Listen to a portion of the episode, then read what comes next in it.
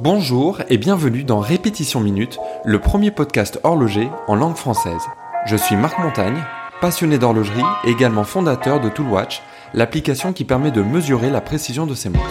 Dans ce podcast, je partage mon expérience de l'horlogerie et vais à la rencontre des collectionneurs et personnes qui font cette industrie.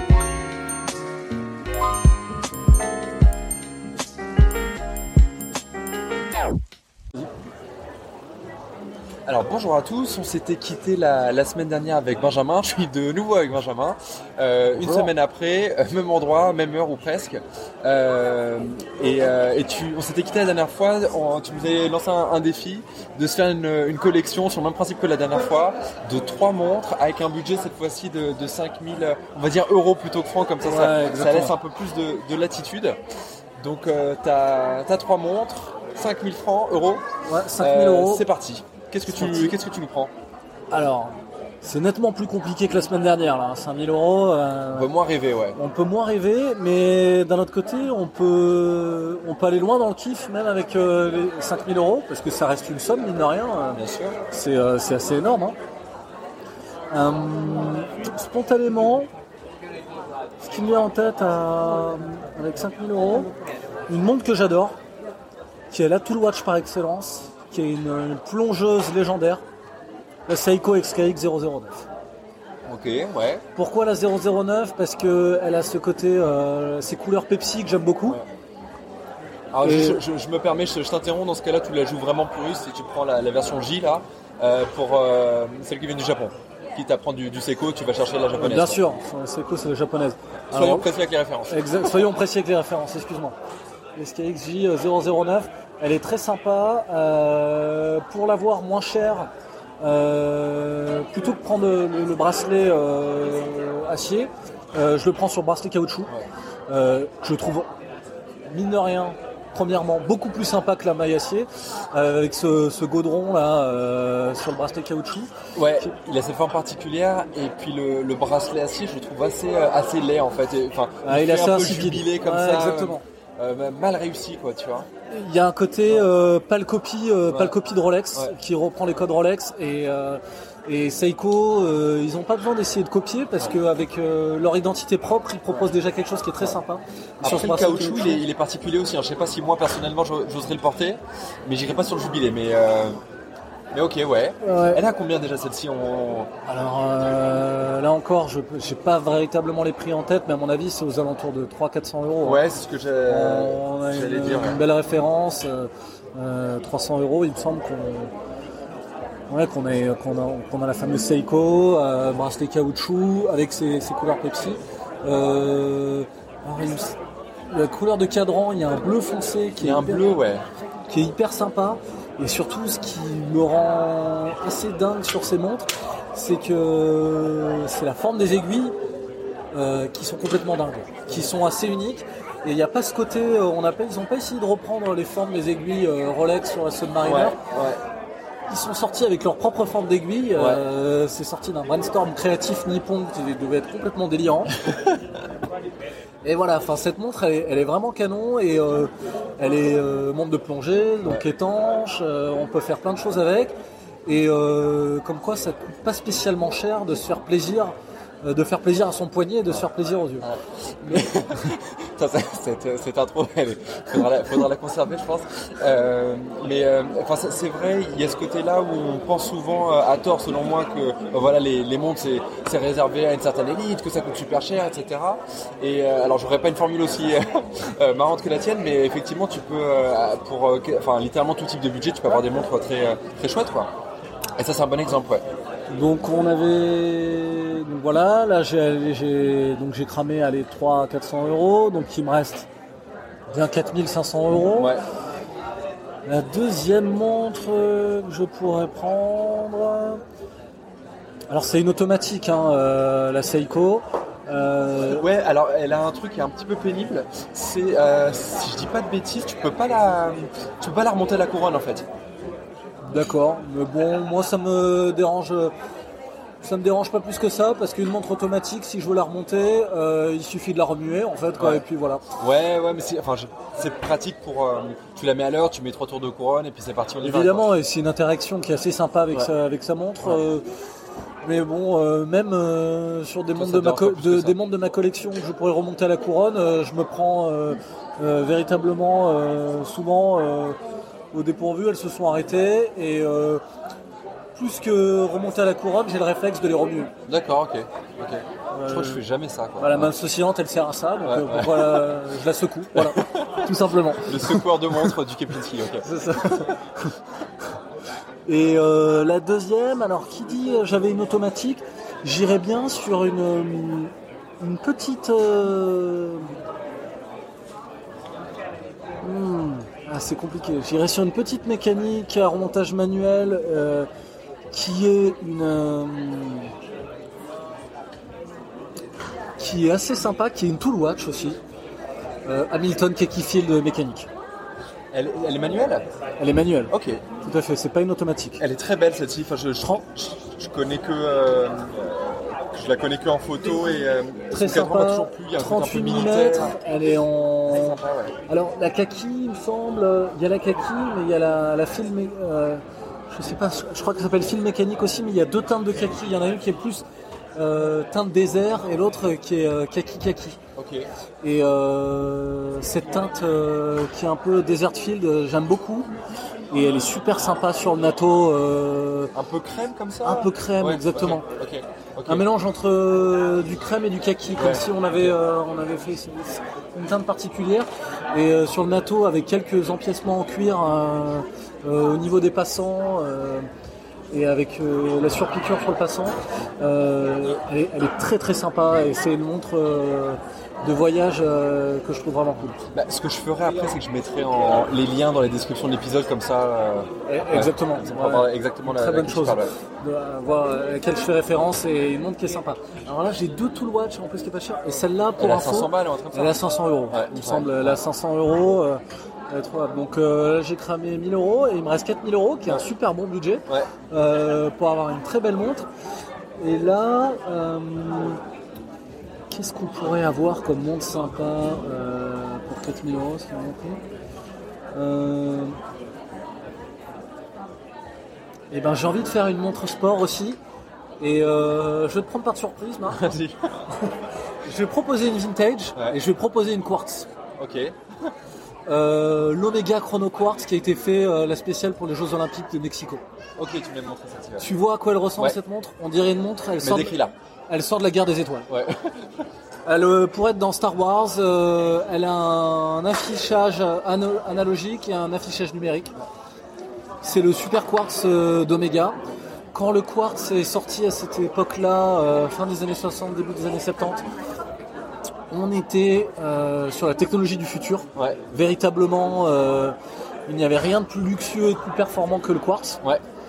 Euh, C'était complètement dingue et Omega avait marqué le coup avec une montre qui était pour mesurer les performances, avec ce côté montre des Jeux Olympiques.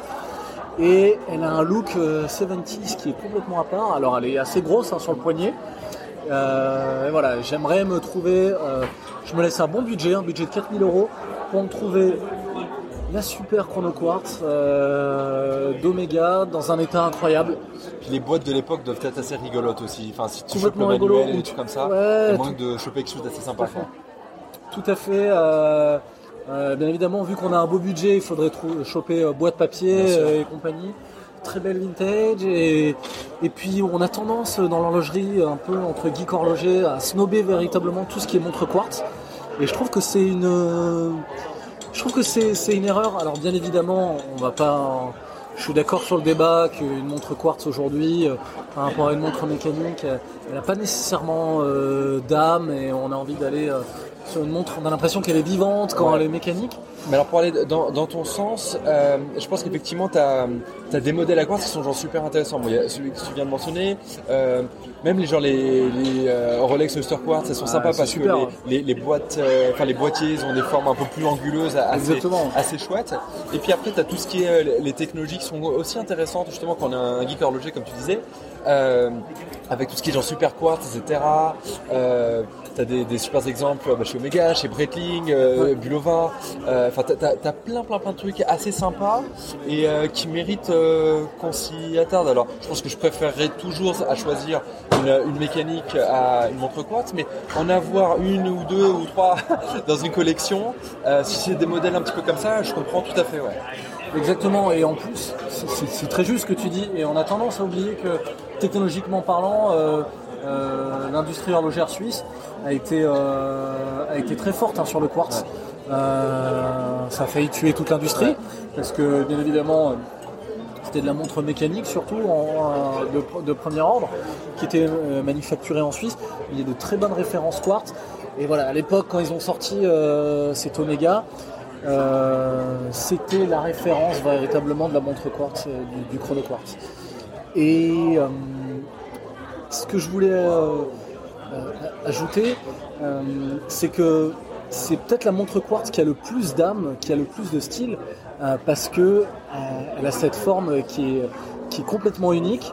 Euh, gros sur le poignet avec ce bracelet euh, qui est fin hein, par rapport à la taille de la boîte. Tu mettras le descriptif et des visuels, qui est- ce, qui est, ce qui est hyper intéressant, ce double affichage. Et surtout, je pense que beaucoup de geeks horlogers, on a démarré avec euh, ces fameuses Casio, Ouais. qui étaient quartz et ces chronos. Ouais. Et je trouve que c'est un rappel et la boucle est bouclée euh, d'arriver d'être collectionneur. On a quand même euh, plus de budget, on sait ce qu'on veut, on a des, des goûts affinés. De revenir sur une montre avec un, un- un chrono quartz, et ben c'est pas plus mal en fait. Euh, on revient, on revient à son premier rêve d'enfant et à son premier kiff juvénile. quoi. Pas mal, ouais. Voilà. Qu'est-ce qu'il en est pour toi, Marc? Pour moi, euh, même budget, même question. Euh, alors, je crois que je, je vais commencer. Il me faudrait voilà la, la petite Watch. Je pense que je, je partirai euh, euh, chez Rolex. J'irai chercher une Datejust vintage à la naissance. Tu vois, je me dis, euh, je me fais, euh, je me fais ce, ce délire-là. Euh, donc euh, 88 pour moi. En acier, comme ça, voilà, je, je limite le, le budget évidemment. Très joli. Et puis même, je la voudrais pas dans une autre euh, matière. J'ai trouvé un cadran, euh, soit les, les cadrans un petit peu argentés, euh, sympa passe-partout. Euh, t'as des bleus un petit peu euh, mat là, qui sont. c'est ton frère qu'on a une comme ça, avec un, cadran un peu bleu. Euh, Tout à fait. Mon, mon frère, il, a un- il en a une avec cadran bleu. et c'est à peu près cette période-là d'ailleurs. Exactement. Ouais. Moi, je ne peux que euh, plus soyer ton choix. Ouais. hein. Tu sais que j'ai une Datejust de Ouais. 88. On a la même année de naissance, l'année du dragon. Ouais. Euh, c'est une très belle et surtout en allant sur acier, c'est pas nécessairement cher. Et il y a ce fameux bracelet jubilé. Exactement. Donc j'irai euh, là-dessus, pareil, voilà, t'as as, une, une Rolex, ça, ça, ça, ça tient bien euh, en termes de, de précision, de, en termes de cote aussi. Bah, Ouais. t'es es sûr de, de justement encore plus, je pense, quand t'es dans t'as des notions de, de budget un petit peu plus restreint entre guillemets avec 5000 euros, euh, bah t'es d'autant plus content que ta montre euh, tienne sa cote et, et voire même prend un petit peu de valeur avec le temps. Donc, je Sans, pense que c'est un ouais, bon sans boîte argument. papier, tu peux trouver, je pense, aux alentours de 2000-2500 euros. Exactement, exactement. C'est c'est ce que j'avais en tête comme budget aussi. Donc, euh, donc voilà, je prendrai le temps de trouver un, un bel exemplaire avec voilà les cadrans qu'on a décrits, euh, pas trop polis. euh, puis avec un peu de chance, peut-être une boîte papier à un prix pas délirant, mais voilà, je, je pense que je partirai là-dessus. Ça, ça serait la, la, la première. Ensuite, je pense que je, enfin, je serais assez tenté de, de te rejoindre sur l'Hamilton Kaki. Je trouve que c'est une montre qui est très sympa.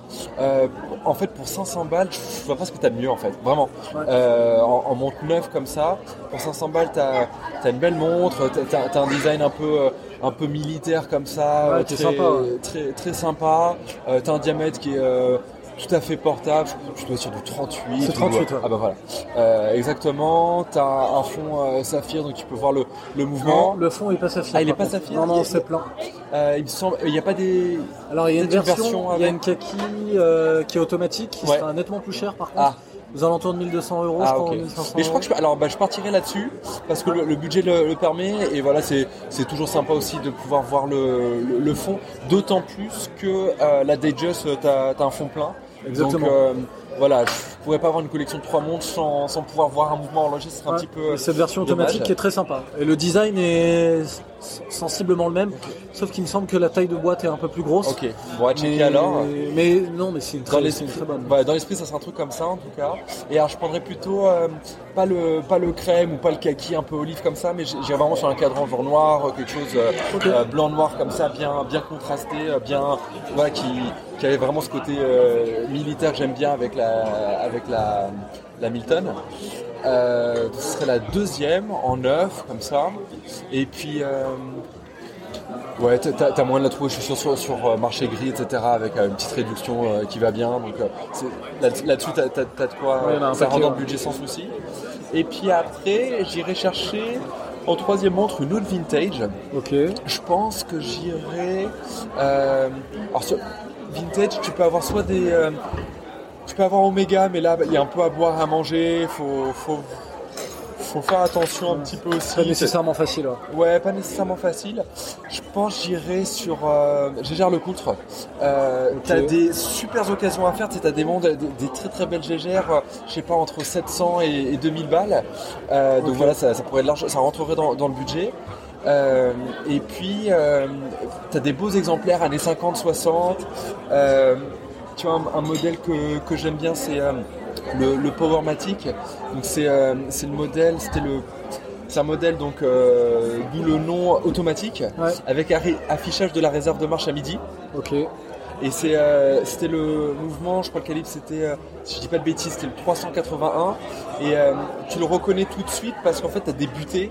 euh, et en fait ta masse oscillante va taper sur une, d'une butée à Ah l'autre. oui, ce fameux, mouvement bumper. Exactement, voilà, euh, que tu n'avais pas que chez, chez Gégère, mais, mais Ils sont géniaux, ils sont ils sont géniaux, c'est rigolo, et puis tu le sens, sais, quand tu la portes, tu sens un petit peu, bah, justement, voilà, le, le, la masse qui va taper sur la, sur la butée, donc tu sens un petit peu toujours la, la montre, et, et, mon grand-père en avait une comme ça, et c'est c'est un modèle que j'aime beaucoup, et, euh, et puis c'était le premier euh, mouvement automatique avec euh, affichage de la réserve de marche, donc tu as un peu ce côté aussi... euh, pas pionnier de l'horlogerie, de l'horlogerie, mais euh, t'as une petite innovation quand même, t'as une histoire vraiment, euh, vraiment propre à ce modèle-là. Et puis ensuite, euh, euh, ce qui est sympa, c'est qu'il existe en plusieurs variations ce modèle. Donc, euh, alors les couleurs, c'est souvent des modèles avec des, des cadrans assez assez clairs, mais ça va être au niveau des matériaux. Donc, je pourrais imaginer chercher un, un petit or rose, un petit truc comme ça. Et puis surtout au niveau des cornes, t'as des cornes très jolies, un peu un peu type corne de vache aussi, qui peuvent être assez jolies. Donc voilà, il faudrait juste s'assurer que le cadran n'a pas été refait ou t'as pas peur d'exploser le budget là non, parce que euh, des, des montres comme ça, tu les trouves vraiment à 1500-2000. Vraiment, c'est une très bonne affaire.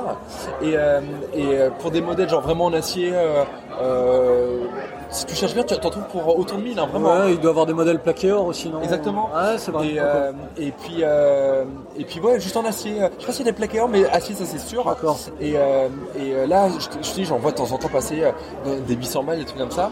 Et ce qui est assez sympa c'est que pour un budget euh, entre guillemets assez réduit que ça soit oui de 800 jusqu'à 2000 pour des exemplaires magnifiques et même c'est presque surpayé d'une certaine manière bah, c'est que t'as du Gégère le Coutre t'as une vraie manufacture t'as une j'avoue. vraie marque horlogère euh, T'as as une super histoire à raconter, enfin, t'as- t'as quelque chose de, de très sympa et, euh, et que finalement tu retrouves pas sur tous les, les, les poignets. euh, tu vois, C'est vrai que le mouvement bumper c'est unique, hein. c'est un truc qu'on ne voit plus du tout. hein. Ça Ouais. n'existe plus. hein. Et puis euh, tu vois, du, du Gégère Vintage, je n'en vois pas tout le temps et pourtant, C'est vrai. euh, bah, je- tu vois, dans, dans le panthéon horloger, bah, une marque comme Gégère a, a clairement sa place. En termes de, euh, de, de patrimoine, d'héritage, tout ça, euh, tu enlèves euh, Patek, Vacheron, euh, t'as Gégère. Hein. C'est vrai, veux dire, Non, non, euh, très juste. Donc, on va dire un modèle, on peut, tu peux avoir quelque chose de sympa pour 1500 euros. Ouais. Tu avais 1000 euros pour la Seiko parce Ouais. que tu es passé sur la version automatique, donc Pas 2005. Seiko, la Milton. La Milton, pardon, Ouais. excuse-moi. Ouais. Parce que tu es passé sur la version euh, automatique, donc 2005 et 2005 euh, Pour pour la Datejust. La boucle est bouclée, ça. Ouais. ça rentre dedans, on fait un juste prix. Euh, je pense que Philippe Résolu serait, serait ravi. Euh, donc, euh, donc voilà, je pense qu'on a visé euh, assez juste. Belle conclusion terminée Ouais. sur Philippe Risoli. voilà. Bon bah merci à toi Benjamin et puis euh, on va se refaire ça une prochaine fois alors. Merci Marc, à la semaine prochaine sûrement. Salut. Ciao. Merci d'avoir suivi ce podcast. Vous pourrez retrouver les notes de cet épisode sur répétitionminute.com. Vous pouvez également vous abonner au podcast Répétition Minute sur Apple Podcast, Spotify ou autre plateforme et laisser un avis sur iTunes si le podcast vous a plu. N'hésitez pas à partager ce podcast avec vos amis, c'est un joli cadeau et ça coûte moins cher qu'offrir une montre. Merci et à bientôt